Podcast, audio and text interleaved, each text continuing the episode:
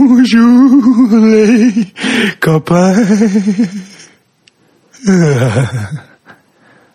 Bonjour les copains, en ce lundi, nouvel épisode de Dread sur tape. Je reçois aujourd'hui l'ancien numéro 37 du Canadien, Monsieur Patrick Poulain, et qui est venu cet automne au podcast. Je précise le moment d'enregistrement car euh, certains me l'ont fait remarquer et c'est vrai que ça aide à remettre, euh, pas ça aide, mais c'est nécessaire à mettre en contexte souvent les propos tenus durant l'entretien. Par exemple, dans l'épisode qui s'en vient, on va jaser avec Patrick Poulain, entre autres, de Michel Terrien qui a coaché Patrick à son premier passage à Montréal.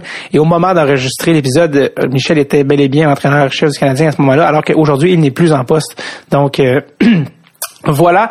J'aimerais aussi remercier d'entrée de jeu euh, le père de. Peut-être que certains connaissent l'humoriste. J'espère que vous le connaissez. Sinon, courez à votre clavier, page Facebook et allez tout de suite le suivre et allez le voir en show. Monsieur Sam Breton, un ami à moi. Son père, Régent Breton, président de l'Association des dépanneuses du Québec, basé à Drummondville. Et ça, c'est un détail non pertinent. Et euh, et euh, Reg, Régent Reg, le père de Sam, qui m'a mis en contact avec euh, Patrick, qui lui-même, vous allez comprendre le lien, euh, copropriétaire d'une compagnie de dépanneuses à Montréal, la compagnie Top Speed. Donc merci à toi, Reg, de, de m'avoir permis de faire cet épisode.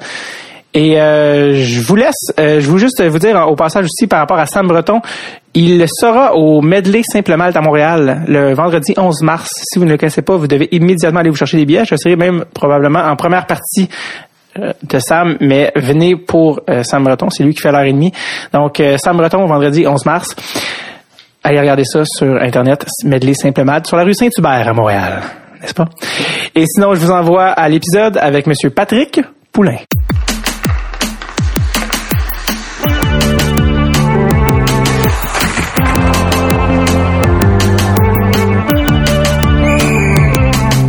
Avec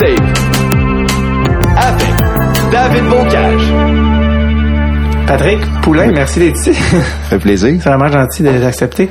Euh, la, souvent, je commence au, début de la carrière des gars, mais souvent, ce qu'on veut savoir quand on, on entend parler d'un joueur qu'on n'a pas entendu parler depuis qu'il joue, c'est qu'est-ce que qu'est-ce que tu fais maintenant en fait? Qu'est-ce que avec quoi tu occupes tes journées dans le fond maintenant, ton après carrière Mais depuis euh, que j'ai euh, j'ai pris ma retraite, moi ça a été euh, toujours les affaires qui m'ont qui m'ont attiré. Donc j'ai j'ai touché à beaucoup beaucoup de choses depuis 2002. j'ai passé par la construction, par une business de remorquage, par une business de carrosserie, par un restaurant Burger King. Donc j'ai vraiment touché un petit peu à tout. Comment comment tu te ramasses à, à faire passer de la restauration, du remorquage, ça c'est tellement loin du hockey. Comment, quand tu finis, c'est-tu, de l'intérêt personnel? C'est-tu, t'étais conseillé? T'étais-tu entouré? Des gens qui t'ont dit, ah, ben, t'avais-tu comme des contacts dans ce milieu-là ou c'est vraiment euh, pas un hasard, mais un peu. C'est un peu une passion euh, des affaires. Euh, j'ai toujours eu cette passion-là. Quand même quand je jouais, j'avais des, des blocs appartements, donc j'avais la base des affaires. Puis quand j'ai pris ma retraite, mais j'avais parti mon restaurant Burger King avec un, ami, un gérant. Puis par la suite, mais j'ai j'étais toujours attiré par d'autres choses. Donc j'avais toujours une oreille attentive. Puis un donné, il y a eu des puis euh, j'ai foncé. T'as encore un Burger King hein, aujourd'hui? Non, je l'ai vendu euh, il y a trois ans. OK. Ça, c'était euh, à Saint-Eustache? Exactement. OK, c'est ça. Puis t'as encore, dans le fond, t'as une compagnie de remorquage aussi? Oui. aujourd'hui, j'ai seulement une, compagnie de remorquage. Je suis associé avec un partner, Fadi Charani, puis on, a une très belle compagnie. On a au-dessus de 35 remorqueuses. Puis on est installé, on est installé dans le quartier Saint-Michel à Montréal. Puis ça, dans le fond, les remorqueuses, je pense ça marche par quartier, ben, ben, par région région, en fait? Faut que, Mais, dans le fond, vous êtes à Montréal, ouais. Nous, on est à Montréal. Pour, euh, qu'est-ce qui est des, des accidents, souvent, c'est des zones un petit peu euh, restreintes. Nous, on, fait peut-être la moitié de l'île de Montréal, mais pour ce qui est de, du remorquage, l'assistance routière, euh, je vois un peu partout. Dans le fond, nous, on part d'un point A à un point B pour le client. Puis pour l'assistance routière, c'est un petit peu euh, aussi par zone pour desservir le mieux possible les, les compagnies qui ont l'assistance routière. OK. C'est quelque chose que pendant ta, ta quand tu jouais comme joueur euh, dans ta carrière, tu pensais déjà à ton après-carrière, ok, comment, tu sais, déjà, tu avais des blocs appartements, déjà, c'est pas, hmm. surtout pour l'époque, là, des années 90, pas tous les joueurs qui étaient peut-être autant allumés au niveau affaires, d'investissement. Toi, c'est quelque chose que déjà la restauration ou le remorquage, tu pensais déjà quand tu jouais? Mais le restaurant, oui, le remorquage, non, parce que j'ai pas investi dans, une compagnie de remorquage de, de ma retraite, mais les affaires, c'était très important pour moi. J'avais besoin de, de savoir, euh, quelle sorte de métier j'allais faire euh, après ma carrière parce que je devais travailler. J'avais mhm. joué pendant dix ans, mais c'était impensable d'arrêter euh, ah de, de, travailler. J'avais pas fait assez de salaire pour arrêter de travailler. Donc, euh, c'est certain que c'était quelque chose qui qui était important pour moi. Puis, c'est pour ça que j'ai pris cette décision-là dès, dès ma retraite. Toi, est-ce que tu avais, est-ce que tu avais de la forma des formations en administration, tout ça, ou tu avais étudié là-dedans, ou c'était peut-être, ou c'était pas ton domaine? Oui, exactement. J'ai étudié en administration, mais vu le fait que j'ai commencé euh, dans la nationale à 19 ans, j'avais pas fini mes études au, cégep. Mais j'avais resté pas très très branché de ce côté-là. Puis euh, je m'informais beaucoup, puis euh, je lisais beaucoup par rapport à la business. La business. OK. on va retourner un petit peu way back pour le début. En fait, toi, tu viens, tu viens de quel endroit? Tu viens de quel coin? Moi, je viens de Québec. J'ai grandi à Québec, oui, à Villevanie. OK, dans, la région de Québec. toi, quand tu étais joueur junior, tu étais quand même une, avais un certain euh, tu été repêché premier au total dans le junior majeur, tu sais, c'est quand même des excellent. Tu été repêché neuvième au total dans la Ligue nationale en 91. Euh, tu avais, vraiment une, solide, solide carrière junior. Toi, est-ce que tu savais, sais, ça partir de quel moment que tu as su, mais donc, tu allais être un joueur, un choix peut-être de première ronde? Euh, je te dirais, c'est à partir du junior, euh, quand, es, euh, quand tu joues à un niveau mineur, que ce soit bantam, midget, mais mm t'espères, tu rêves à la Ligue nationale.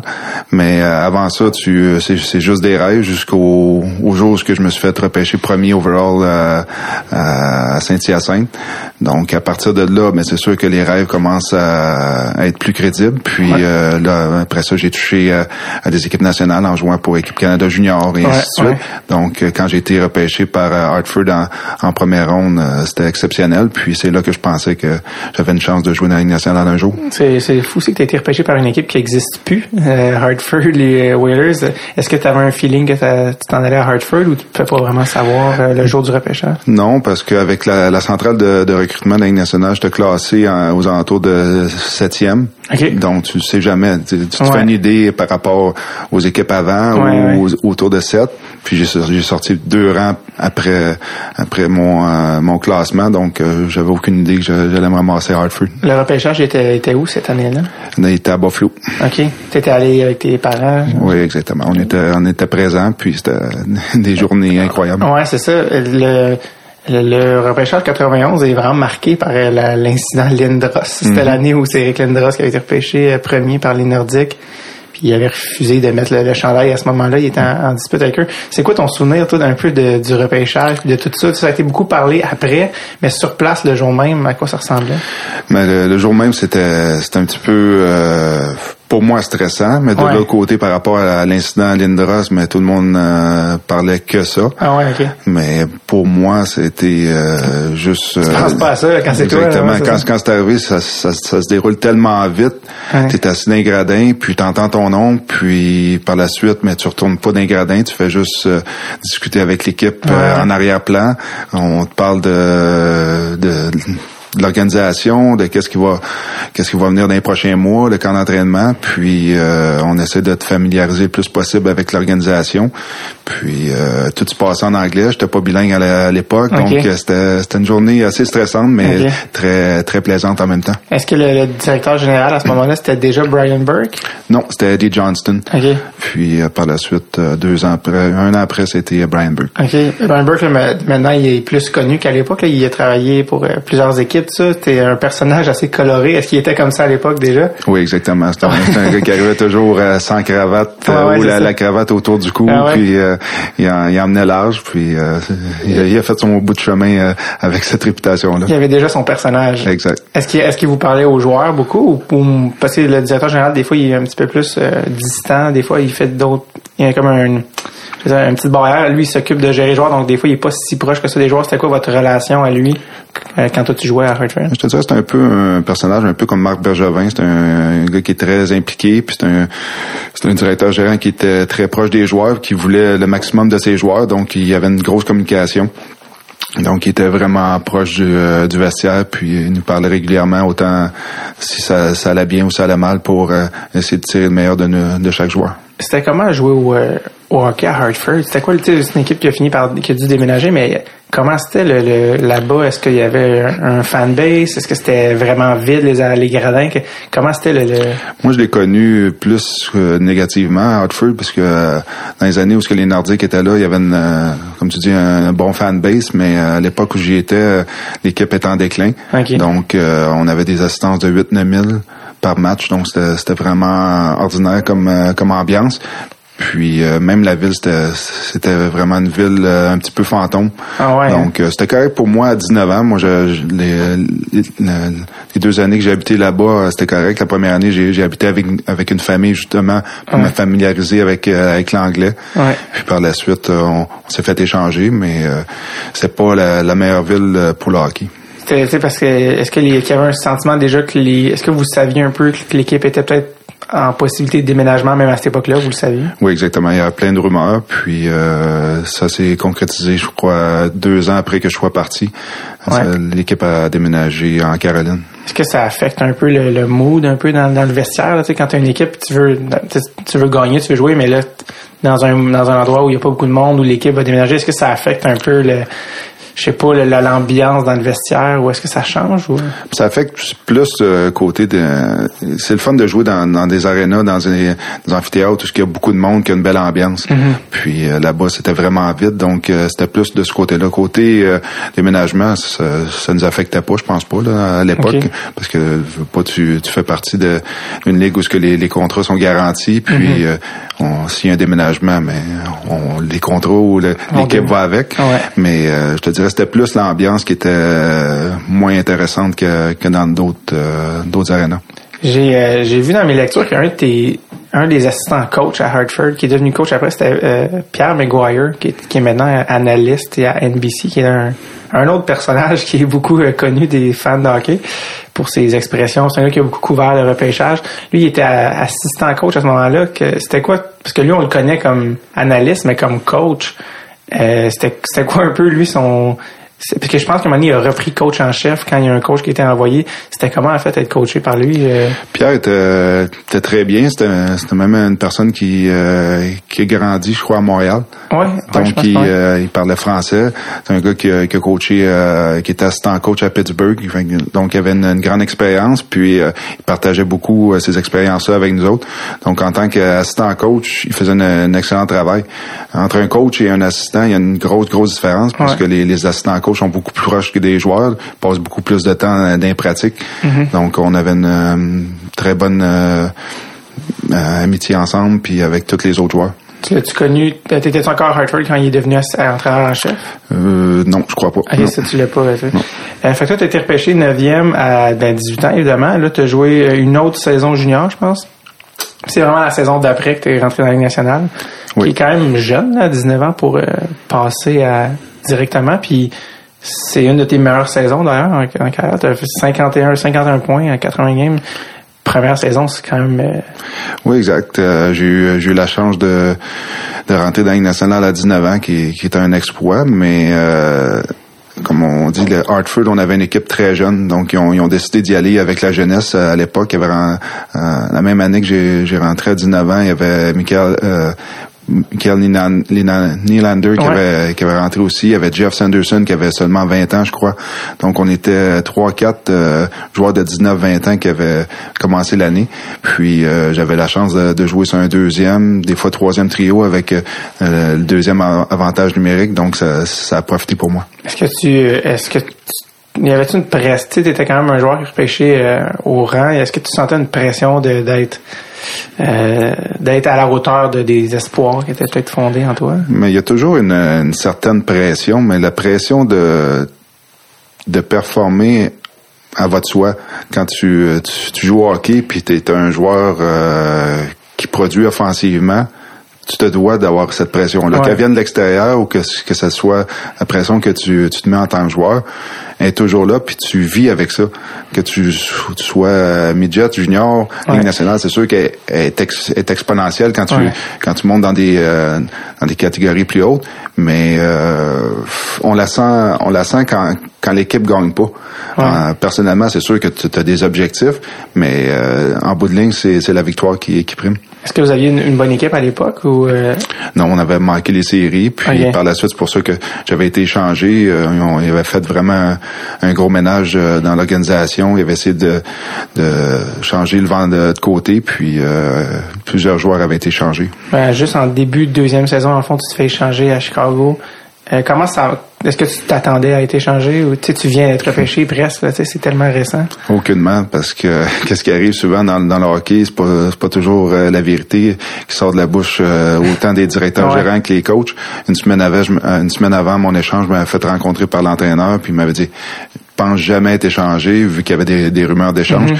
Jamais qu'on va t'échanger. Puis une semaine après, on, m'échange à Chicago dans un, échange à trois, trois équipes. Donc Bienvenue dans la Ligue nationale. Exactement. Donc tu, c'est, c'est comme ça, c'est une business. T'es un numéro. Puis euh, à l'époque, l'équipe allait, allait nulle part. Puis on essayait de, de faire euh, faire du changement en faisant un, échange. Quand c'est quoi ton comment t'apprends que t'es échangé? Comment ça fonctionne quand tu te fais tu te fais appeler. Tu, euh, si t'es pas à l'aréna ou lors de, l'échange, ou à l'époque, je me suis fait appeler. Ok, euh, tu viens, on vient de t'échanger à Chicago. Euh, les membres de l'organisation des Blackhawks vont te contacter, puis ils vont dire, ils vont dire comment comment ça va fonctionner, quand, quand est-ce que tu vas tu, vas prendre l'avion pour pour Chicago.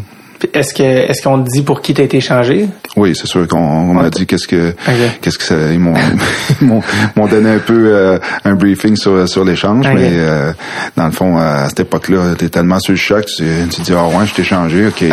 euh, là tu tu pars d'une petite ville euh, au Connecticut, que tu t'en vas à Chicago dans, dans, dans une des, des grosses organisations, puis une des des grosses équipes de, de, la Ligue nationale qui, qui faisait partie des, des Original Six.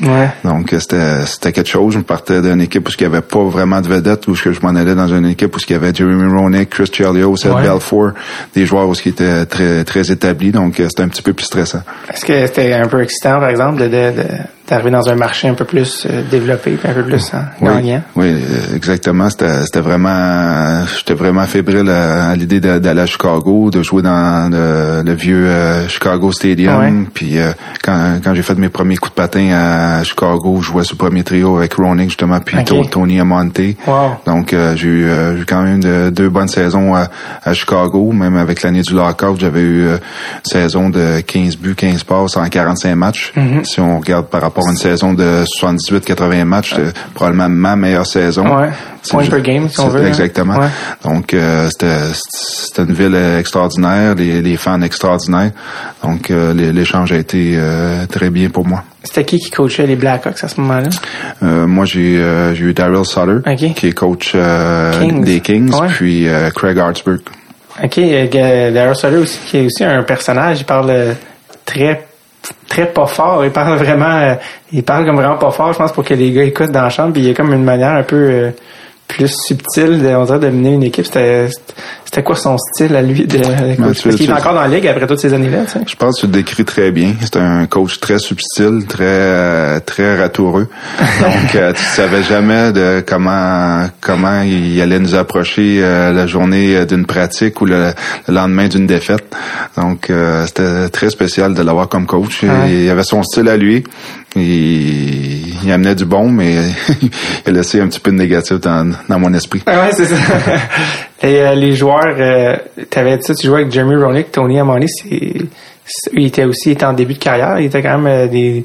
Est-ce que c'est c'était qui, toi, ton coach en à ce moment-là? Euh, à Chicago, j'ai eu Denis Savard. Quand, ah, quand ils sont allés le rechercher une seconde fois. Puis j'ai eu deux, trois différents coachs en J'ai eu Brent Sutter, le, frère de mm-hmm. Daryl. Donc, puis j'ai même eu l'autre frère, Rich Sutter. C'est drôle, ça, ça veut dire que le frère coachait les autres frères. Exact. C'était pas une dynamique, c'était une dynamique qui fonctionnait ou c'était comme un peu spécial, c'est quand tu donnes des ordres à ton frère? C'était spécial parce que les frères, des fois, ils acceptaient pas comment que le coach euh, dirigeait l'équipe, donc euh, les décisions qu'il prenait, donc c'était spécial. Mais ça, je pense, c'était plus euh, à l'interne. Je pense pas qu'il y avait une grosse euh, relation familiale, parce que les frères ont tous partis, sont tous partis jeunes, puis il y avait un, écart d'âge assez grand. Mais c'était pour eux, je pense, c'était plus, c'était plus difficile que, que nous les joueurs. Jeremy Roenick, il, est dans les médias maintenant. C'est un gars qui est connu pour être aussi assez bavard, puis assez personnel. Est-ce qu'il était déjà comme ça à l'époque, un peu? Oui. Jérémy, c'est un, qu'est-ce qu'il démontre à la télé? Il a toujours démontré en tant que joueur. C'est un, un, gars qui amenait beaucoup, beaucoup d'énergie. C'est un gars qui parlait beaucoup sur la glace, puis c'est un, excellent coéquipier. Donc aujourd'hui, qu'est-ce qu'il fait? C'est un petit peu euh, une continuité de comment il était en tant que joueur. Ouais. C'est drôle parce que quand tu parlais de te faire échanger, quand ils disent, euh, quand ils disent contre qui t'es échangé, c'est comme si tu t'apprends un peu c'est quoi ta valeur finalement. tu sais, ok je vaux ça ou je vaux juste ça ou ok je vaux tant que ça ou c'était quoi un peu quand t'apprends pour qui t'es échangé, t'es-tu déçu, t'es-tu euh, Non, euh, à l'époque quand j'ai vu euh, la façon que l'échange avait été fait, c'était quand même un gros échange. Je pense que ma valeur était bonne à l'époque. Ouais, parce que tu venais, ben, tu venais avoir une bonne saison aussi. Hein, exact. Moi, j'avais été échangé. Chicago donnait, c'était le défenseur. Weinrich? Euh, non. Euh, moi, j'avais été changé avec Weinrich, ah, je crois. Mais il y avait... Euh, il y avait Darren Turcotte pour New York, qui avait Steve Larmer. Ouais, il était un bon joueur. Exactement. Puis euh, non m'échappe pour un défenseur qui était renommé pour être euh, très très violent, qui, qui, a passé par la suite euh, au choc de San Jose, mais ça va peut-être me revenir. Ok, ben je l'avais vu en plus euh, hier quand je regardais un truc, mais je l'ai pas avec moi. Mais mais fait que là à Chicago, à, à, Chicago, ça se passe quand même assez bien. Tu veux tu as ta meilleure saison dans le dans le lockout. Après ça, l'année d'après, ben il y a le quand il y a eu le lockout, toi t'es pas allé jouer dans le fond en Europe ou rien? Non, moi je, on est resté euh, à Québec. On, on essayait de, de, rester le plus en forme possible. On, on, avait une, une gang à Québec, on jouait des, des games pour euh, des levées de fonds en même temps. Mm-hmm. Donc on avait un petit peu, euh, un petit peu la chance de rester euh, dans le mot du hockey puis essayer de garder la forme parce qu'on savait pas quand est-ce que ça allait reprendre. Puis heureusement, ça, la saison avait repris autour des fêtes. Est-ce qu'il y avait comme, il y avait pas des votes? Est-ce que les joueurs, l'association des joueurs, vous faisaient voter? Comment ça fonctionnait Oui, on avait on avait des rencontres à tous les six semaines. Donc euh, pendant le lockout, euh, on s'avait rencontré trois quatre fois pour euh, voir où ce qu'on ce qu'on en était pour avoir un, meilleur briefing possible de l'association puis du du groupe. Où est-ce que où est-ce que ça se passait les rencontres? Il y avait des rencontres qui sont passées à Montréal puis il y en a eu à Toronto. Puis dans le fond, c'était c'était qui le représentant en ce moment des joueurs à ce moment-là? Aujourd'hui, c'est Donald Fair. Il y avait Trevor Linden qui était sur le comité. Il y avait Vincent Danfous. Il y avait six joueurs qui étaient sur le comité avec euh, Bob Gunnar. C'est ça, ok, oui, c'est ça. Puis, en fond, eux, vous updatez sur où est-ce qu'en était la situation, qu'est-ce que vous voulez céder, qu'est-ce que vous voulez pas faire. Exactement. Sur tous les points où, ce que, où il y avait des, des litiges, on, ils nous donnaient le, briefing, puis on donnait nos, euh, nos opinions, puis voir où ce qu'on est, on, en était, puis où c'est que ça allait nous mener aussi. Est-ce qu'il y avait des discussions un petit peu, euh, tu sais, parce que ça se peut que les joueurs veulent pas, il y en a qui étaient peut-être pas d'accord, il y en a peut-être qui voulaient recommencer à jouer au plus vite, euh, d'autres qui, c'était quoi un peu le, feeling dans ces rencontres-là où comme euh, c'est un peu tu sais on est en train de décider des affaires quand même importantes là tu sais puis en même temps en ce moment il n'y a pas d'argent qui rentre c'était quoi un peu le, sentiment qu'il y avait-tu des, des discordes entre y avait-tu des, des des sous-parties, si on veut, ou comment ça se passait? Oui, c'est certain. Dans des euh, dans des locales comme comme ça s'est passé, il y a des, des joueurs qui qui reprendront jamais, puis aucun des joueurs ont repris les, les argents qu'ils ont perdus. Mais il y en avait qui savaient qu'ils étaient comme à fin de carrière, donc mhm. c'est certain pour ces joueurs-là, c'était beaucoup plus stressant.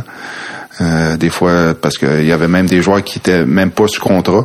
Donc, quand le lockout a terminé, mais ces joueurs-là, ils ont jamais signé d'autres contrats. Mhm. C'est certain que ces discussions-là étaient plus euh, plus intenses. Mhm. Puis, il y en a qui mettaient beaucoup plus de pression, mais en bout de ligne, euh, l'association était là pour défendre le groupe en, général. Donc, ils ont essayé de faire le, mieux possible. Je pense aujourd'hui, les joueurs se portent bien avec, avec la Ligue nationale. Ouais, ça quand tu vois les, des fois, quand tu vois les salaires aujourd'hui, tu te dis, tu j'ai joué, mais pas à bonne époque. Tu sais, quand tu vois les, ben, en même temps, c'était des bonnes années aussi, mais je veux dire. Euh, Exactement. C'est, c'est sûr que les, les salaires ont monté, le, coût de la vie a monté, mais euh, je pense, euh, on parlait tantôt de, d'Eric Lindra, je pense, mm-hmm. les salaires ont commencé à l'époque où, où euh, Eric Lindros euh, a fait un peu sa chicane avec les Nordiques. C'est là que les, salaires ont commencé à monter. On pense juste l'année d'après avec Alexandre Degg. Alexandre avait signé un, excellent contrat. Avant même d'avoir joué. Exactement. Donc ça, ça a parti de là. Puis avec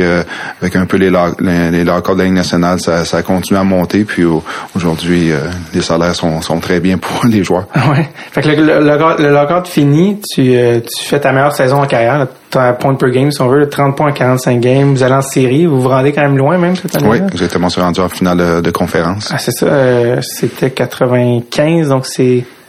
Euh, c'est Attends, c'est les Devils qui ont gagné cette année-là. C'est qui qui vous a éliminé cette année-là, vous? Nous, on a perdu contre les Red Wings. OK, fait que c'était, ah oui, ça, c'était Détroit, euh, New Jersey. Puis, euh, en série aussi, ça va bien. Euh, 95-96, bon, tu reviens avec les, avec les Blackhawks. Ça, ça dit que tu as joué une partie en 95-96 dans la IHL. Oui, ça, c'est j'avais eu une blessure euh, à une cheville, une torse à la cheville, donc on m'avait descendu juste pour euh, du conditioning. OK, juste pour te remettre en forme. Exactement. Donc j'étais supposé d'aller jouer trois parties en trois soirs. OK. Puis il y avait eu d'autres joueurs qui s'avaient blessé, fait qu'ils m'ont rappelé "Étais-tu correct? On va te remonter tout de suite." Fait que j'avais été seulement pas non dans ce temps-là. Mais dans le fond, moi j'étais j'étais payé de le même salaire. Ah, ça change rien. J'étais sur un un one-way, comme on dit. Donc, c'était seulement pour du conditioning. Puis, euh, c'est ça. Euh, moi, j'étais supposé d'aller jouer dans la dans la ligne américaine. À l'époque, c'était la, la, ligue internationale. Mais euh, c'est ça, non, je m'en allais jouer pour trois parties le vendredi, samedi, dimanche. Puis, tout de suite après ma, ma partie du vendredi, ils m'ont rappelé. Puis, j'étais revenu d'urgence. ouais. quand t'es quand t'es remonté, t'as eu une saison, t'as eu t'as fait au total 15 en 38, 15 points. Puis là, encore une fois, t'es encore échangé. Euh, est-ce que est-ce que tu le voyais plus venir peut-être cette fois-là? Oui, puis euh, cet échange-là, ça s'est euh, ça s'est produit exactement à la date limite des échanges. Donc il y avait beaucoup de pour parler pour un échange. Puis euh, les échanges, il y a toujours une heure limite. Ouais. Euh, tout dépendamment où ce que tu te situes euh, euh, au pays, que ce soit parce que l'échange, les échanges se terminent à, trois heures, je crois, au midi ou trois heures. Puis heure normale de l'Est. Moi, j'étais à Chicago, puis je m'en allais pour mon match. J'avais pas eu d'appel. Le soir, j'avais j'avais un match à Chicago, puis euh, je faisais ma sieste d'après-midi, donc euh, pas de téléphone, donc euh, ok, je peux échanger. Ouais, c'est ça. Puis juste avant la sortie de mon appartement, le téléphone sonne, c'est mon agent qui me dit je t'ai changé à Tampa Bay.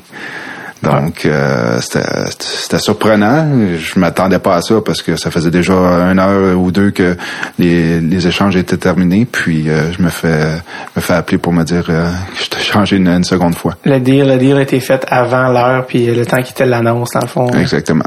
C'est, tu t'y attendais un petit peu plus cette fois-là?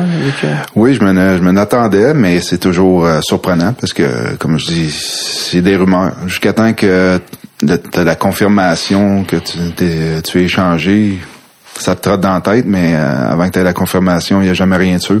Puis euh, ça a été un, une bonne échange aussi. J'étais quand même content des circonstances parce que je m'en attendais puis les choses allaient moins bien à Chicago puis on, mon, mon, temps de glace baissait et ainsi de suite donc je voyais pour ma carrière que c'était bon de, de changer changer d'équipe. C'était quoi ton sentiment en t'en allant à, à Tampa Bay, qui à cette époque-là était une nouvelle équipe? Là? Je pense c'était une équipe qui commençait, donc c'était un petit peu plus difficile pour eux. Je pense les, je pense pas qu'ils faisaient les séries à ce moment-là. Quelque chose, c'était quoi tout ton sentiment? Est-ce que tu t'en venais pour être un joueur euh, top 6? Comment tu, comment tu te voyais à ce moment-là? À ce moment-là, je me voyais encore peut-être euh, être un joueur d'un top 6, top 6, comme tu, tu, le dis, mais j'ai, j'ai vite euh, compris que peut-être j'étais rendu à une autre étape dans une étape dans ma carrière. Puis euh, j'ai vraiment toujours eu un grand respect pour euh, Terry, Terry Crisp à l'époque, qui était mon entraîneur, qui m'a vraiment appris, qui m'a donné la chance de, de devenir un joueur qui tuait des punitions. Puis c'est peut-être ça qui a, qui a, fait que j'ai joué 10 ans dans la Ligue nationale au lieu de n'avoir joué 7-8. Parce qu'à un moment donné, le monde les choses que le monde comprenne pas c'est que tu peux pas juste être un bon joueur faut tu faut être ta chaise faut être tes, tes responsabilités dans une équipe comme c'est soit que tu es un joueur offensif qui joue sur les deux premiers trios, tu es un joueur physique qui joue peut-être troisième, quatrième trio, un batailleur ou un gars qui tue des punitions. Mhm. faut que tu sois capable d'aller chercher un 10, 12, 13 minutes par match pour mhm. être utile à ton équipe. Puis euh, c'est exactement qu'est-ce que j'ai fait à, à Tampa Bay avant qu'on me change à, Montréal pour que je fasse le même le même travail. Est-ce que c'est est-ce que c'est vraiment à Tampa Bay, c'est vraiment ce coach-là qui t'a comme fait prendre conscience de ça? Oui, je, nul doute parce que avant avant Tampa Bay, j'ai jamais été étiqueté joueur défensif. Puis euh, j'avais pas les on me donnait pas les responsabilités de tuer des punitions. On me donnait seulement une responsabilité de premier ou deuxième trio, en plus de jouer sur les avantages numériques. Des fois, il y a certains joueurs qui font un peu tout, mais moi, je faisais, je faisais seulement que jouer mon, mon, trio plus les avantages numériques. Donc, euh, j'avais jamais eu la chance de tuer des punitions. Puis c'est, c'est un art de tuer des punitions. Puis mhm. euh, à, Tampa Bay, je suis devenu un peu un spécialiste. Parce que souvent, c'est ça qui arrive, c'est quand les gars sont repêchés du junior, tu sais, le, le rôle que tu avais dans le junior, ça se peut que ça soit pas le même. En fait, les chances sont que euh, tu dois euh, tu dois t'ajuster dans la Ligue nationale avec des, des meilleurs joueurs tout ça.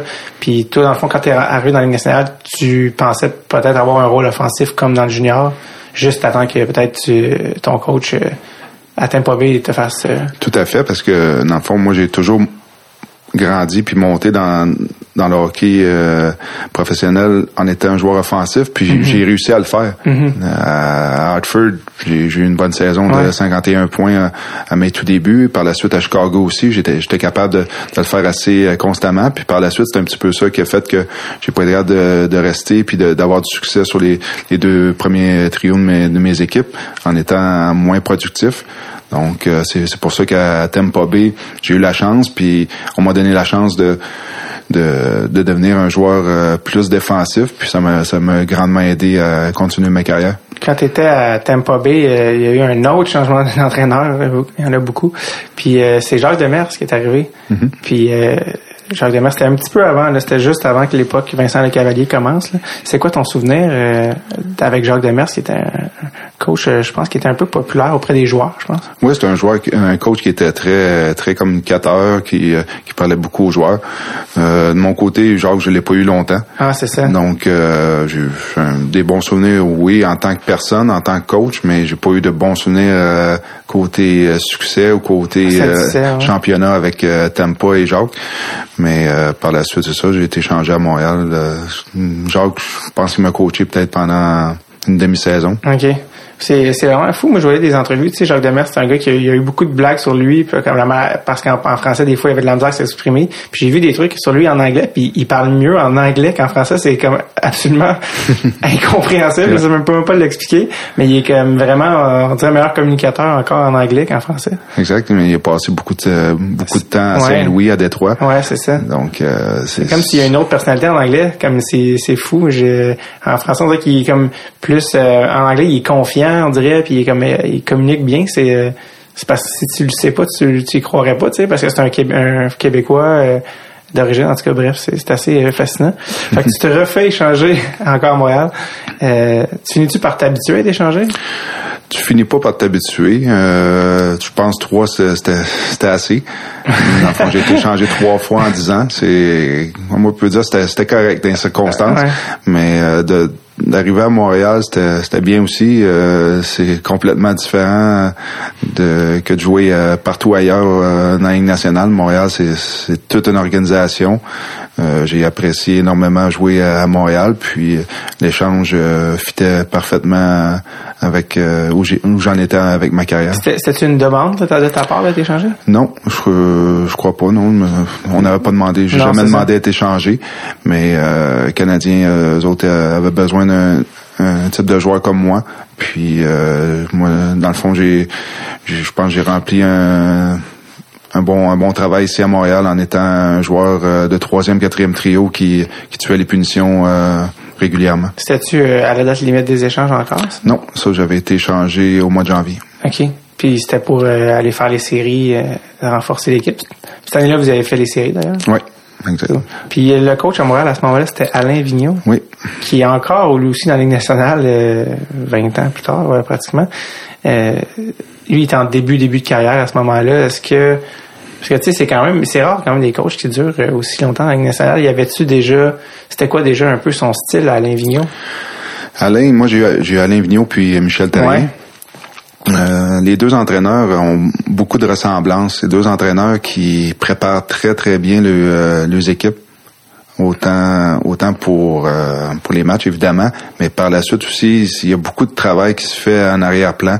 Puis euh, c'est des, euh, des passionnés, des, des entraîneurs qui, qui sont très très très précis sur les détails, puis qui font en sorte que les équipes dont dont qu'ils qu'ils coachent s'améliorent de game en game. Alain c'est un gars qui était très demandant, mais qui était très loyal envers ses, ses joueurs, qui leur donnait si on si on performait, on était récompensé autant comme moi qui était un joueur plus de troisième trio, mais si des, des games tu euh, toi tu passais bien, mais tu t'étais pas surpris de d'avoir une, promotion sur un deuxième trio. Ah ouais, ok. Fait que c'est des gars qui étaient des joueurs, des coachs qui étaient populaires auprès des joueurs parce que tu sais que tu vas être euh, récompensé, si tu travailles fort, puis si tu as des, des chances de marquer, s'il y a d'autres joueurs qui, qui performent moins soir après soir, mais tu sais que tu vas avoir une chance de. Ça garde un genre de système de justice dans la chambre qui fait que tout le monde fait sa job. exact.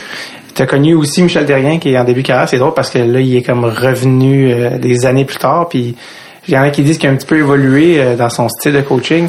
C'est, il était-tu, euh, comment il était Michel en début de carrière? Je pense qu'il était un petit peu plus explosif, un petit peu plus émotif peut-être. Un petit peu, mais c'est jamais proche de, de ses années euh, quand il coachait dans les rangs juniors.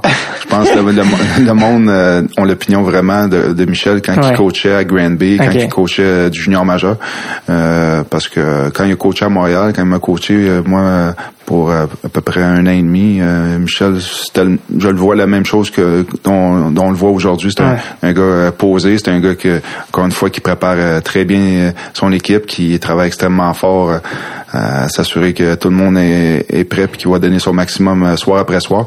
Puis c'est un bon communicateur aussi, donc il, il dans le junior, il, il, sautait peut-être des coches, mais dans, dans, le hockey professionnel, de toute façon, ça ça fonctionne pas. Ça marche moins marche moins. Puis c'est certain, tu peux, peux fouetter tes joueurs une fois de temps en temps avec euh, euh, quelques pratiques punitives, mais tu peux pas euh, crier ou sauter après un joueur puis faire du, du, stuff de junior comme on dit, Qui, va qui va fonctionner, qui va fouetter un joueur, qui va le rendre meilleur deux games après. C'était quoi sa force la plus grande à Michel de Terrien de, comme coach? C'est un petit peu de justement d'être capable de, de changer ses trios en, en, moment opportun. Il, fait, euh, au dernier match, euh, si on regarde euh, que les Canadiens ont joué contre les Maple Leafs, il, il, gênait pas pour changer ses trios quand quand quand quand la, quand la, game euh, fonctionne pas, quand les joueurs euh, voient qu'ils dorment un peu pour changer le momentum un peu du match, il était Michel, c'est un gars qui, qui a pas peur de, de faire des changements, puis il a pas peur des réactions de ses joueurs. Il est là pour une seule raison, la victoire à la fin du match. Tu as joué pour le, Canadien. C'était des années un peu difficiles, les années, il appelle ça les années post-Patrick Roy, c'est-à-dire mm-hmm. qu'après l'échange, il y a eu des années plus difficiles, fin 90, début 2000 que je me souviens que je me souviens très bien euh, quand j'étais jeune je regardais puis euh, c'est comme en 2000 2001 les, le meilleur marqueur du Canadien c'était Martin Rosinski tu sais qui, qui rien enlevé à Martin Rosinski mm-hmm. mais tu sais c'était des années plus difficiles. Euh, y avait-tu quand même du monde au, centre, au centre euh, Bell à l'époque ou c'était c'était toujours plein quand même? Oui ça a toujours été plein. C'est peut-être c'était un petit peu plus dur de, de remplir le, le, centre Bell à l'époque mais euh, c'était un petit peu moins intéressant parce que on s'attend tellement du Canadien, on s'attend tellement des, des saisons euh, victorieuses que ces années-là, c'était un petit peu plus négatif, autant dans, dans les journaux qu'à la télé. Toi qui avais joué à Hartford, qui avait joué à Chicago, là, un Québécois qui revient jouer au Québec, c'était comment comment tu trouvais ça à Montréal? Euh? C'était un petit peu plus difficile pour peut-être ma, ma femme et la famille parce que euh, le club de hockey canadien était pied euh, partout, que ce soit, comme je le dis, à la radio, euh, dans les journaux, à la télé. Mm-hmm. Euh, il y a des émissions sur l'équipe trois, quatre fois par jour. Donc, on, le monde veut, veut savoir autant positif que négatif. Donc, pour nous, les joueurs, quand, quand l'équipe va pas bien, c'est beaucoup plus négatif. Dans ces, dans ces moments-là, c'est un petit peu plus dur pour, je pense, mon entourage. OK. Puis, euh, t'étais euh, euh, t'étais à Montréal dans ces années-là, puis il y avait des nouveaux joueurs qui s'en allaient. Il y avait comme un changement de garde un peu. C'était comme Vincent D'Anfous, tous ces gars-là étaient un peu sur leur fin à Montréal, puis avec tous les jeunes qui s'en allaient, à Cocoyvou, ça, euh, c'était comme... Est-ce que tu te souviens un peu de, de Jean qui était là après ça pour un autre dix ans? Est-ce que tu te souviens un peu de tous les nouveaux joueurs qui arrivaient, des Ribeiro, tout ça, les, les jeunes? C'était quoi un peu le, sentiment à ce moment-là? Y avait-tu... Mais c'est sûr qu'il y avait un petit peu un petit peu de compétition à l'interne parce que l'équipe gagnait pas, donc le, le, management était prêt à faire des changements. C'est comme tu le dis, euh, Koivu, c'était l'entrée de Sekou Koivu. Il y mhm. avait Vincent Danfous qui était le centre numéro un dans ces années-là. Il y a eu Mike Ribeiro qui est, qui est rentré. Par la suite, il y a eu l'échange de Vincent Danfous euh, pour euh, les Sharks de San Jose. Donc c'est c'est sûr que tout le monde tout le monde veut performer, mais quand l'équipe gagne pas, mais il y a beaucoup de changements qui, euh, doivent se produire. Puis euh, dans ces dans ces époques-là, dans ces années-là, c'est un petit peu ça qui se passait. On, trouvait l'organisation essayait euh, par tous les moyens de gagner, puis faisait les changements nécessaires. Est-ce que tu penses que le fait que tu es québécois, ça a aidé avec, avec le fait qu'il ait te cherché? Est-ce que, que, est-ce que tu penses que les, les Canadiens avaient peut-être une sensibilité plus grande à aller chercher des joueurs québécois ou pas vraiment? Pas vraiment. Euh, faut que tu performes. Faut que tu, faut que tu produises autant côté points, côté performance, mm-hmm. euh, moi j'étais là pour aider l'équipe à, à gagner des, des matchs de hockey. Puis mon euh, mes fonctions, c'était de, oui, de, de, produire, essayer de ramasser des points, euh, soit par des buts, des passes, mais aussi pour euh, tuer des punitions. Mon mandat, c'était ça. Je jouais toujours sur les deux premières unités de désavantage numérique. J'étais là pour euh, aider l'équipe de ce côté-là. Puis c'est pour ça que j'ai joué trois ans et demi à Montréal. Je pense qu'on appréciait mon travail, on appréciait mon, mon, sérieux côté conditionnement physique. Puis c'est ça qui a fait en sorte que j'ai eu trois, trois belles années et demie à Montréal. Est-ce que tout d'un coup, euh, contrairement aux autres villes, tu te faisais reconnaître, tout d'un coup, tu te faisais reconnaître à Montréal, dans la ville? Euh, ça, ça va, ça va de soi à Montréal. J'étais pas une vedette, j'étais un joueur euh, normal dans, dans l'équipe, mais vu qu'on veut pas qu'on est québécois, puis on passe plus souvent qu'à son tour, euh, comparativement à une autre ville de la Ligue mhm. nationale, tu te fais reconnaître. Donc, euh, c'est sûr que je passais pas inaperçu euh, à Montréal ou dans ma, en, banlieue. Quand tu quand arrives en 2001-2002, c'est ta dernière, dernière saison avec les Canadiens.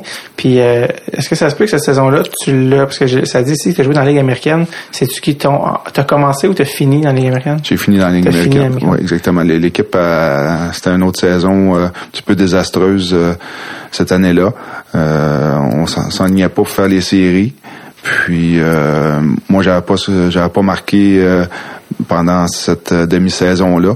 Ça allait bien côté défensif, je faisais mon travail, mm-hmm. mais j'avais pas marqué donc on, a voulu faire des changements comme on, m'avait expliqué à ce moment-là. Puis c'est, ils ont été avec un mouvement jeunesse, ils ont monté deux trois joueurs, deux trois joueurs au fait. Puis l'équipe s'est mise à gagner. José Théodore s'est mis à, à, garder les buts euh, mm-hmm. d'une façon incroyable. Puis c'est cette année-là qu'il y a eu, euh, je pense, le, le Vézina.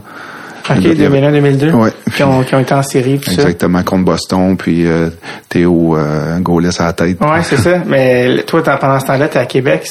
C'est quoi, le, tu t'es un peu fait euh, laisser de côté, puis là, tu vois l'équipe pour laquelle tu joues depuis trois ans à l'en série, tout ça. C'est comment... Ouais, c'était dur. C'était pas facile euh, de voir ça. Euh, on m'avait m'avait montré le chemin un peu de, de la de la porte. De la porte, puis que, que j'allais finir ma carrière dans la ligne américaine. Donc, c'est sûr que c'est pas des moments le fun, mais j'avais pas le choix de, de m'y faire, puis d'essayer le plus possible de, de remonter, mais malheureusement, j'avais pas été rappelé. Toi, tu avais un contrat one-way, je me souviens, mm Puis quand tu t'envoies dans l'américaine, tu dois passer au balotage, c'est ça? Oui, exactement. Puis, euh, j'ai fini la, saison à, à, Québec, puis euh, l'été suivant, on, euh, le Canadien avait racheté mon contrat. Et tu restais combien de saisons? Une saison. OK. Quand tu te fais, quand tu te fais mettre au balotage, donc toutes les autres équipes de la nationale peuvent te ramasser, mais qu'ils le font pas, est-ce que c'est un, un, dur coup sur l'ego ou tu dis, OK, ben là, Colin, il y a personne qui veut que... Oui, euh, c'est sûr, c'est des c'est des petits signes avant-coureurs. Tu te dis, OK, qu'est-ce qui se passe? Je vois-tu finir euh, ma carrière dans l'année américaine? Euh, c'est fini pour moi? Je vois-tu avoir d'autres options euh, pour l'année suivante? Puis c'est un petit peu ma réflexion à l'époque. Puis comme je l'ai dit auparavant, on m'a racheté tout de suite l'été suivant. Puis c'est ça qui a mis un terme à ma carrière. Est-ce que à ce moment-là, parce que ça faisait déjà 10 ans que tu jouais dans la ligue, mais tu avais juste 28 ans, mm -hmm. tu es relativement jeune. Il y en a qui disent qu'un joueur de hockey à 27, 28 ans, il rentre dans ses meilleures années. Euh, est-ce que tu, est-ce que tu, le fait que tu étais dans la Ligue américaine, tu t'es dit c'est la fin, c'est, ou est-ce qu'après cette année-là, tu as essayé de retrouver un contrat? Comment ça s'est passé un peu, là, le... J'espérais avoir un contrat. On, a essayé de négocier pour, pour avoir un, un one-way, mais malheureusement, j'avais juste des, des offres de, d'essai d'un camp d'entraînement, puis euh, avec un two-way euh, si, euh, si je faisais l'affaire.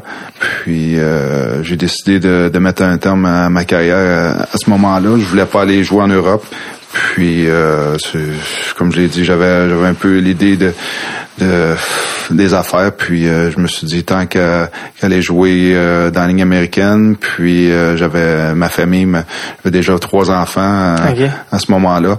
Donc, on a pris une décision familiale. Puis, j'ai dit ça va être mieux pour, euh, pour tout le monde qu'on arrête ça euh, après 10 ans. Tu avais plus euh, nécessairement envie de jouer, d'aller en Europe, tout ça, parce que tu sais, il y en a tu sais, quand as joué autant de parties dans la nationale, il y en a qui peuvent avoir des, des, bons, des bonnes conditions, des bons salaires en Europe, mais c'est, dans le fond, c'était, plus une, décision familiale. Hein. Exactement. Puis évalué un petit peu ma, ma situation euh, en tant que joueur, quelle sorte de joueur j'étais rendu. Mm-hmm. Pour jouer en Europe aussi, c'est souvent des, joueurs qui viennent de l'extérieur, des joueurs euh, étrangers. Mm-hmm. C'est plus des joueurs qui vont être euh, étiquetés offensifs.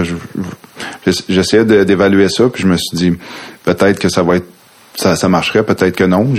On n'a pas vraiment tâté le terrain parce que c'était pas une option qui était vraiment enviable pour moi. Puis euh, c'est ça, je l'ai jamais expérimenté. Je je, sais pas encore aujourd'hui, mais je pense que c'est la meilleure décision que j'ai prise euh, de me retirer. Fait que là, t'as 28 ans, c'est rare quand même, t'as 28 ans, d'habitude tu mhm. commences une carrière, t'es en train de finir une carrière, euh, tu te retrouves devant un peu pas rien, mais tu te dis ok bon ben là j'ai j'ai trois enfants, faut que faut que j'enchaîne. Comment comment comme comment tu démarres dans le fond une deuxième carrière, comment tu t'y prends pour commencer ton ta nouvelle vie, dans le fond? Ben, c'est ça. Moi, j'ai, j'ai commencé euh, tout de suite le projet de euh, mon Burger King à Saint-Eustache. Puis, euh, c'est sûr que les, les six premiers mois, côté euh, hockey, puis retraite, un petit peu, tu es un petit peu démoralisé. Tu te dis, OK, tout le monde a recommencé à jouer. Toi, t'es, es rendu au mois de septembre. Les enfants vont à l'école. Toi, tu, tu, joues pas au hockey. Tu, tu te cherches un petit peu. Euh, c'est pour ça que je me suis mis à fond dans, dans ce projet-là. Puis euh, j'ai parti de mon restaurant. Je, je l'ai eu pendant 12 ans. Donc euh, ça a été une belle expérience. Puis ça a été une bonne transition pour moi d'être occupé tout de suite euh, après après ma carrière, puis d'avoir d'avoir un peu du temps occupé. C'était quoi que tu faisais dans le fond, toi? T'étais propriétaire ou est-ce que tu étais impliqué euh, sur le terrain pour le Burger King? Comment c'était quoi ton rôle dans le fond? Moi, j'étais propriétaire. J'avais un gérant euh, qui était là en permanence. Donc, euh, je chapeautais un petit peu de loin. Puis par la suite, j'ai été beaucoup plus impliqué après 3-4 ans parce que lui, il a dû quitter. Donc, euh, j'étais beaucoup plus impliqué dans, dans mon restaurant jusqu'au dernier jour de, de, la vente de mon restaurant. Le fait que ce soit un Burger King, c'est parce que tu étais particulièrement un fan du Whopper? C'est quoi? T'étais un, un fan de Burger King? Non. Si j'aimerais savoir un Burger King. Exact. Non, moi, j'ai juste fait mes, mes devoirs. Puis, euh, je me suis dit que ça serait bon d'avoir une franchise euh, à Saint-Eustache que j'avais implanté mon restaurant. Donc, j'ai fait les, les démarches nécessaires pour avoir une franchise. Puis, on, on, a construit le restaurant. Puis, on est parti euh, avec cette bannière-là. Fait que là, tu as commencé avec un Burger King. Euh, ça t'occupait à temps plein à ce moment-là. Le remorquage, ça, c'est arrivé plus tard. Oui, ça c'est arrivé euh, deux ans plus tard. J'ai eu une opportunité d'affaires de, de rentrer actionnaire à 25 dans la, dans la compagnie. Puis c'est ça, j'ai fait mes devoirs, j'ai j'ai fait tous mes devoirs pour m'assurer que c'était un bon investissement pour moi.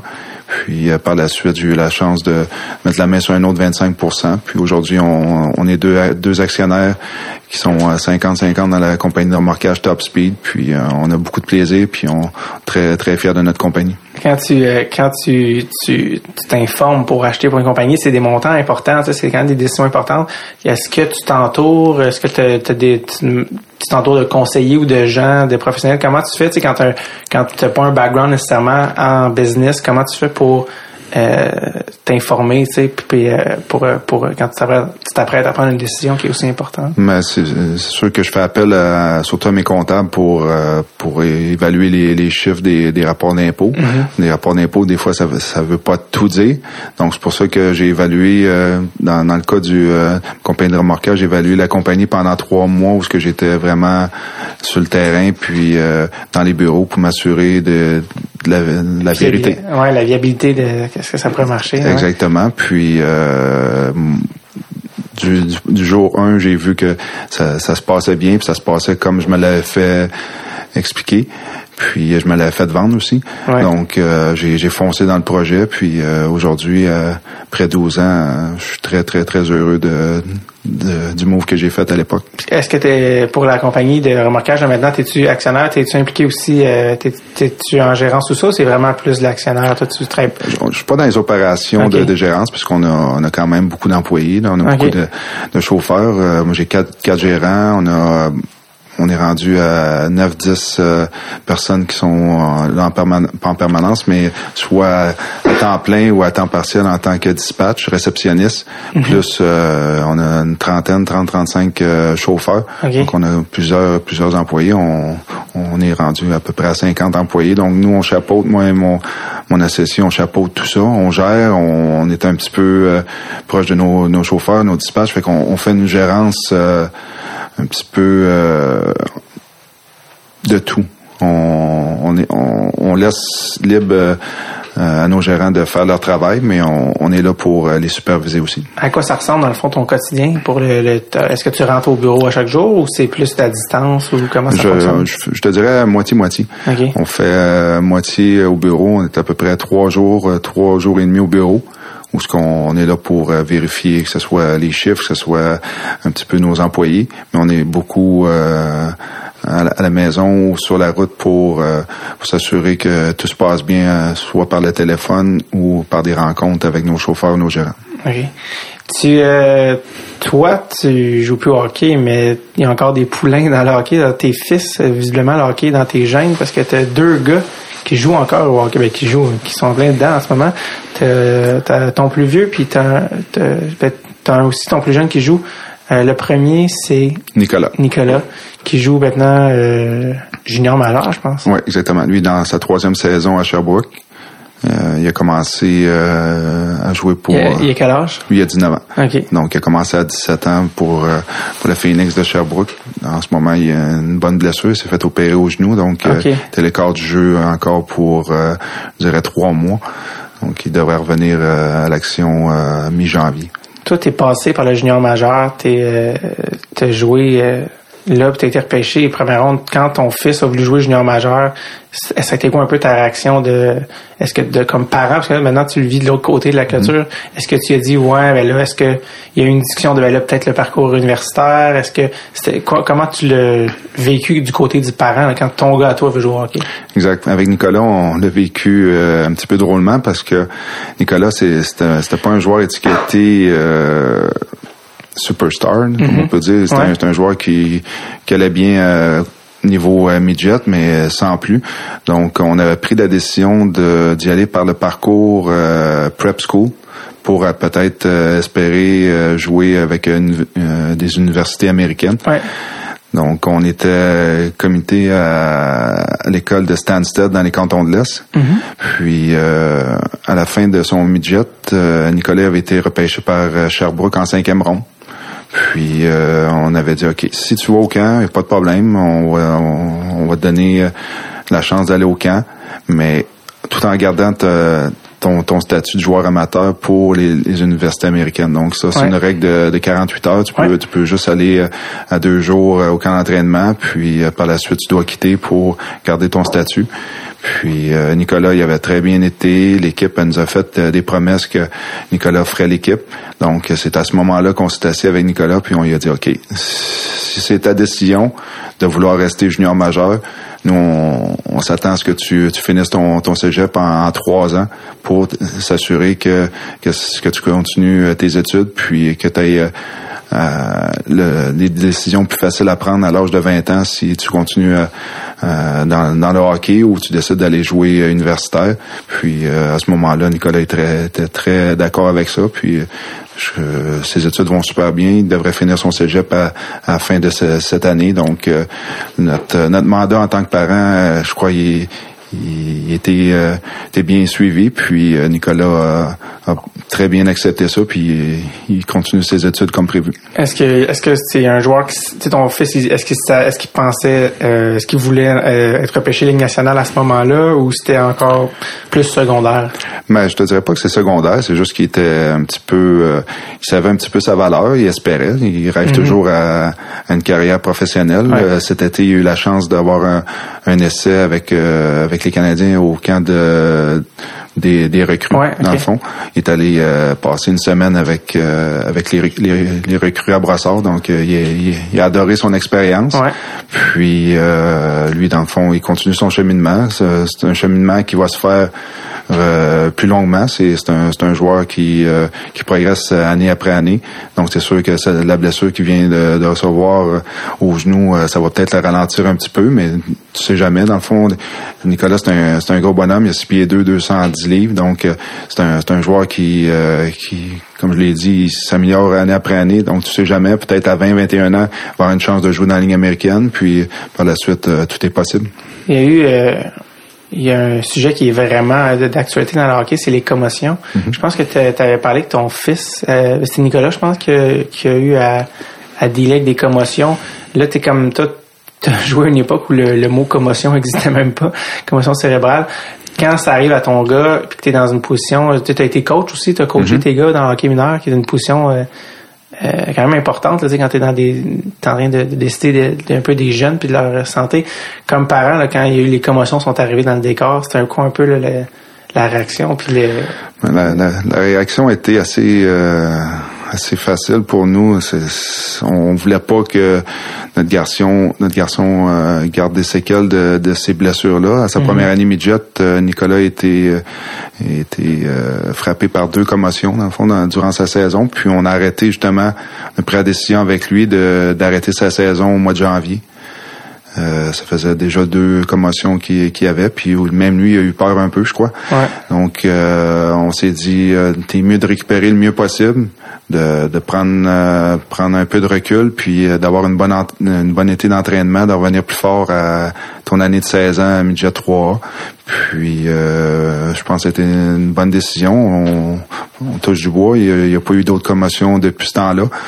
Puis c'est certain qu'on on garde euh, on garde un petit peu euh, ces expériences là euh, comme comme un peu un barème que si ça se reproduit, ben on va y penser. Puis même lui, il veut pas, il veut pas y penser, mais c'est certain qu'on va, on va se reparler si ça se reproduit. T'as un autre fils, c'est intéressant parce qu'ils ont deux parcours complètement différents. T'as un autre fils qui est, je pense, plus jeune que Nicolas, qui s'appelle Samuel, qui est dans le midget 3 en ce moment. Puis euh, c'est assez exceptionnel parce que d'habitude, euh, un midget, c'est une année où tu joues à 15 ans.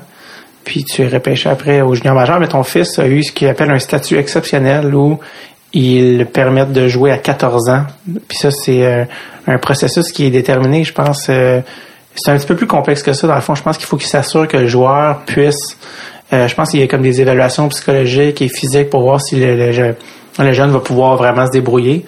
Puis euh, ton gars se débrouille euh, assez bien, merci. Il y a plus qu'un point par match. Euh, l'année passée à 14 ans. En ce moment, il est dans sa saison de 15, 15 ans qui s'en va, en fond, qui va l'amener au repêchage junior majeur. Mais là, c'est complètement différent de Nicolas. C'est complètement un autre parcours. C'est lui est beaucoup plus ici que qui est déjà un espoir de première ronde pour le junior majeur. Là, c'est comme gérer d'une autre manière complètement comment comment ça se passe avec Samuel, c'est qui, qui est un autre cas complètement.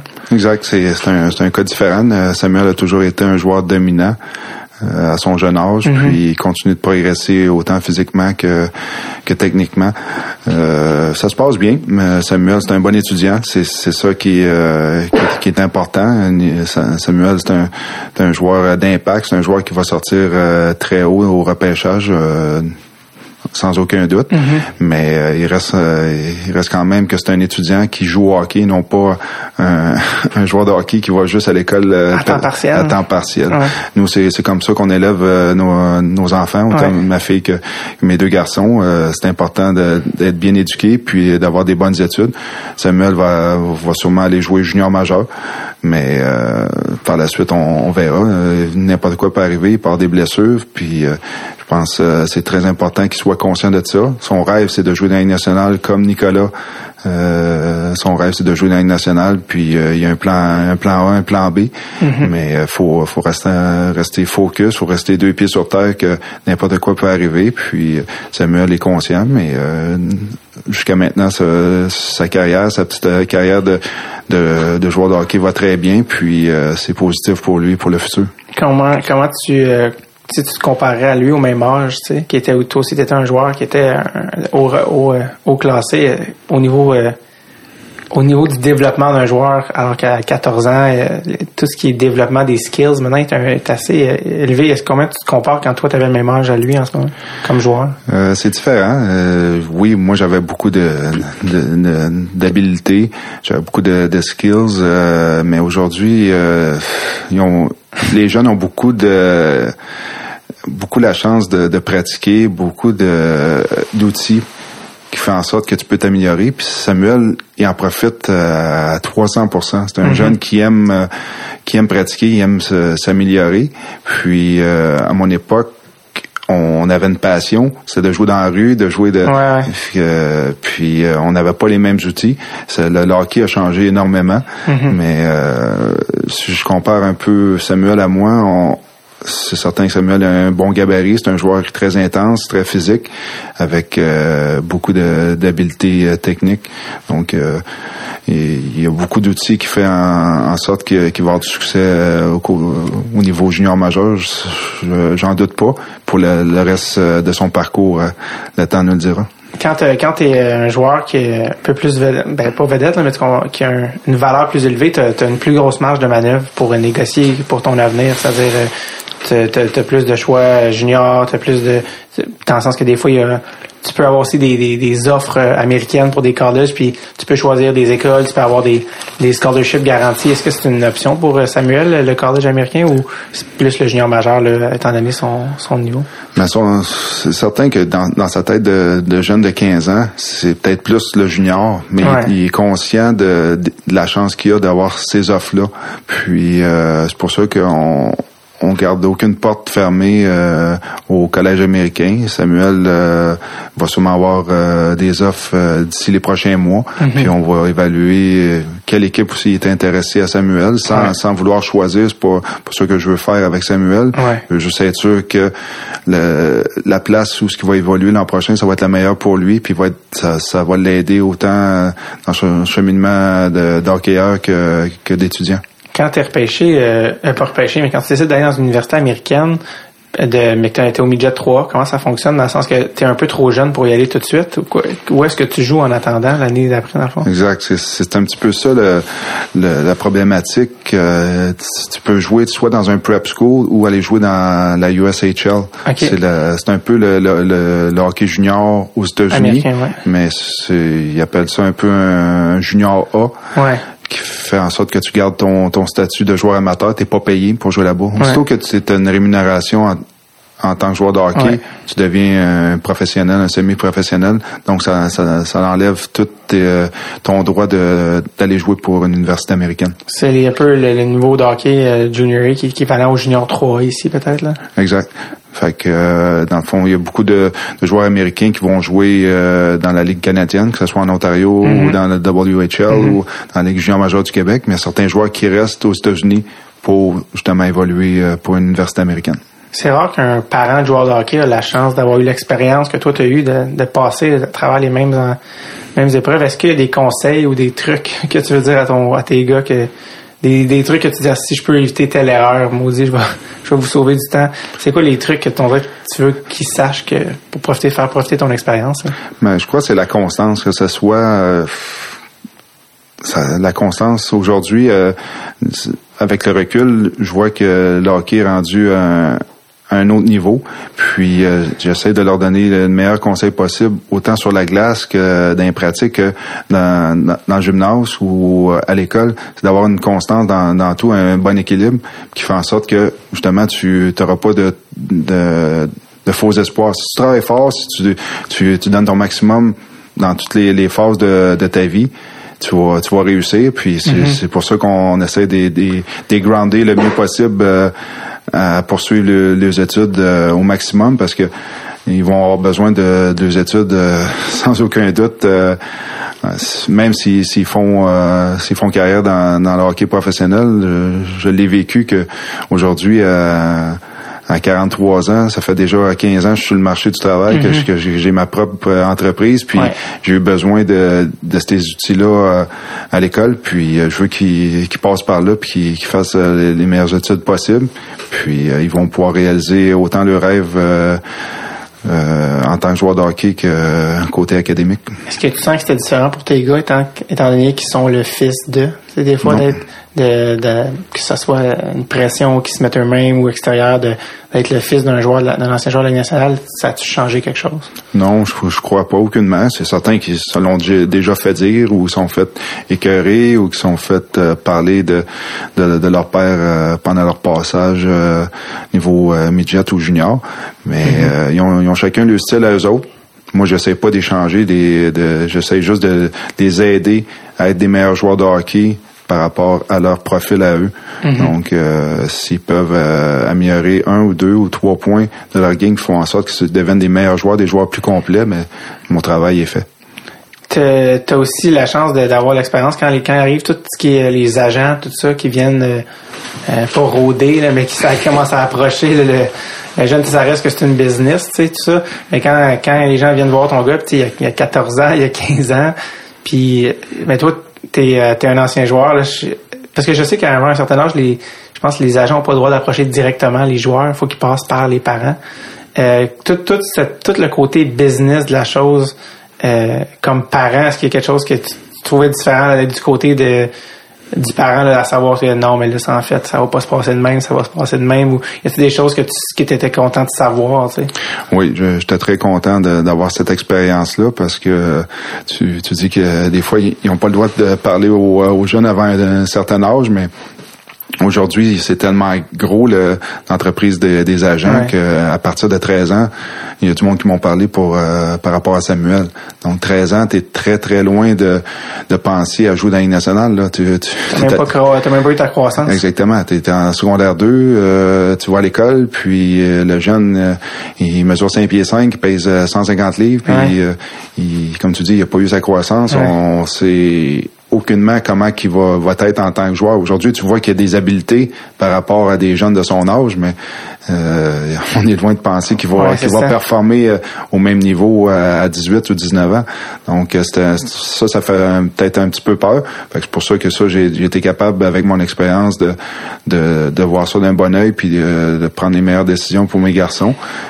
c'est certain qu'à un certain moment donné, c'est important que le jeune soit un petit peu conseillé, puis qu'il y ait un petit peu une, euh, une, communication différente de la maison. C'est juste bon pour eux autres, mais sans, sans trop, parce que encore là, à 15 ans, Samuel, oui, il y a un agent, mon, mon garçon de 19 ans, oui, il est conseillé, mais euh, c'est seulement être conseillé, juste parler de, de, ces, de ces matchs. On, c'est pas important pour eux autres de, de, de, parler de, de qu'est-ce qui va se passer côté contrat dans le junior ou côté euh, contrat si tu joues dans la Ligue nationale. Là, c'est, c'est juste de, de fabuler avec ça puis de, de voir euh, trop euh, trop gros le futur. Puis c'est, c'est pas important. Aujourd'hui, tu as besoin de d'être focus sur ta game, de, de, de, bien te concentrer comment tu joues au hockey, qui est la chose primordiale pour mes garçons. Donc, euh, c'était, c'était ça moi, ma job en tant que parent, puis en tant que je vois un gars qui avait passé par là. Puis je pense que c'est, c'est ça que j'essaie de faire avec mes garçons. Est-ce que ton gars est le même agent que toi, non? Non, non, en ce moment, les, mes deux garçons sont représentés euh, avec l'agence de Pat Brisson. OK. Puis euh, y a-t-il est-ce que comme parce qu'on sait, on sait pas c'est quoi tu sais quand moi j'ai aucune idée c'est quoi être un fils de, joueur de hockey est-ce que quand il était jeune euh, toi, tu, tu joues avec eux beaucoup dehors ou fait. Est-ce que tu veux pas que tu bénéficies d'une de, quantité de, connaissances de hockey direct, tu sais, quand, quand, ton père. Est-ce que tu as beaucoup joué avec eux? Je, euh, t'es as-tu beaucoup coaché. Ou comment ça s'est passé pour que c'est parce qu'il y en a qui vont dire c'est sûr que son fils qui est bon il y avait son père qui, pouvait lui montrer. Est-ce que c'est comme ça que ça s'est passé ou? Euh, oui c'est comme ça que ça s'est passé parce que j'ai on a eu la chance euh, côté famille d'être euh, d'être proche quand les quand les gars ils ont commencé à jouer au hockey, j'avais pris mhm. j'avais pris ma retraite. Ah, donc euh, ça la différence. donc euh, j'étais là, oui, euh, je travaillais, oui, j'avais mes entreprises, mais je passais beaucoup de temps avec eux. Je les ai coachés tous les deux jusqu'à jusqu'au niveau pee euh, on avait une patinoire dans dans le cours extérieur. Donc, je passais beaucoup de temps avec eux. Ils avaient la chance de jouer. Euh, j'ai forcé pas à jouer. Ils étaient là. La, patinoire était là. J'ai, j'ai coaché. C'était, c'était à eux autres de, de, de vivre leur, leur expérience puis de, de vouloir passer du temps à, pratiquer leur sport. Mais oui, j'étais là pour les encadrer puis de, les conseiller le mieux possible. Tu as été coach au hockey mineur. On parle beaucoup du hockey mineur qui est un peu un univers des fois qui fait un peu peur avec les parents dans les estrades puis les trompettes sur la glace. Puis euh, quand euh, les gens ils savent tu sais, que tu as joué dans salle, est-ce que tu sentais qu'il y avait un regard différent tu sais, quand, quand tu parles à un arbitre, quand tu parles à un parent, quand ça vient de, quelqu'un qui a fait ça professionnellement? c'était différent, là, Oui, c'est, c'est sûr que euh, j'avais un peu le, statut de d'ancien joueur professionnel, mais euh, j'essayais pas nécessairement de, de, profiter de la situation. Je, je, coachais à ma manière à moi, puis je, pense que c'était bénéfique euh, pour, pour moi pour nos, nos jeunes. J'essaie d'avoir une bonne, une bonne relation autant avec les arbitres qu'avec les parents.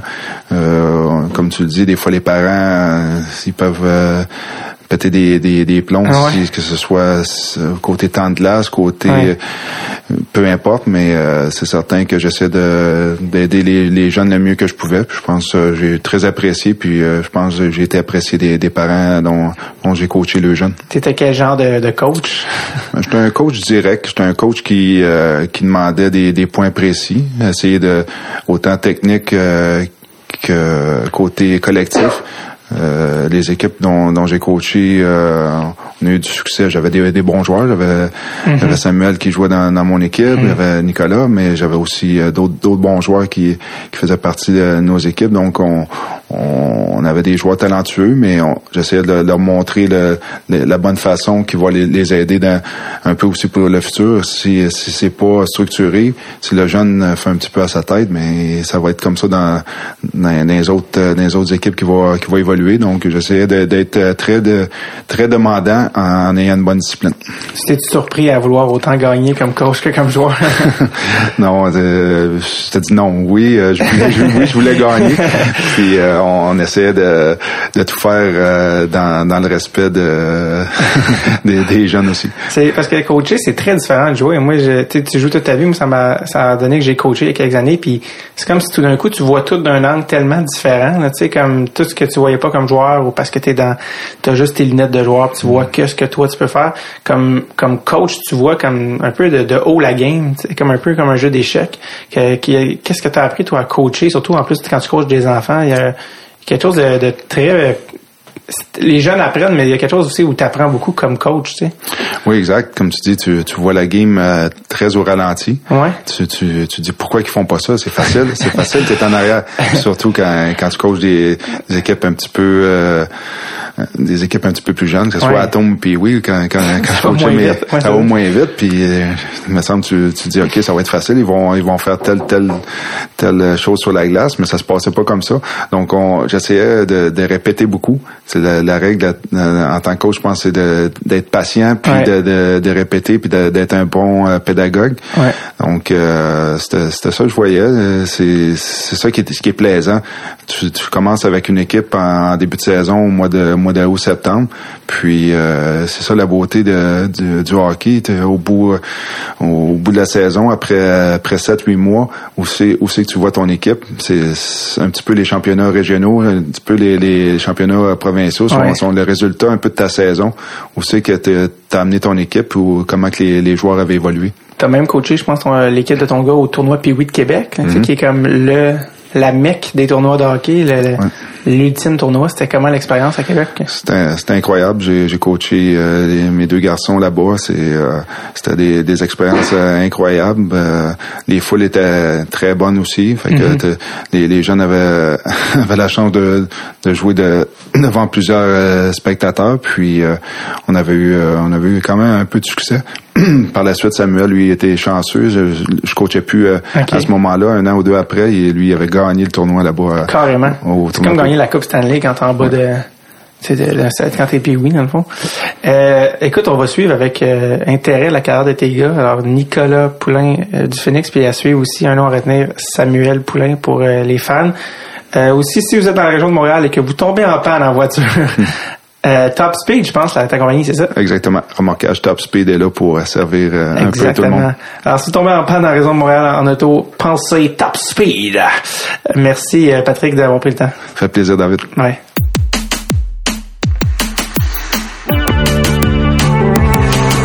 Merci encore à Patrick Poulain d'être passé au podcast. Merci encore. Je le rementionne, Régent Breton qui m'avait mis en contact, le père de Sam. Parlant de Sam, allez chercher vos billets pour le voir en spectacle solo une heure et demie, vendredi 11 mars au Medley Simple à Montréal. Je parle demain, c'est agressant, je continue quand même.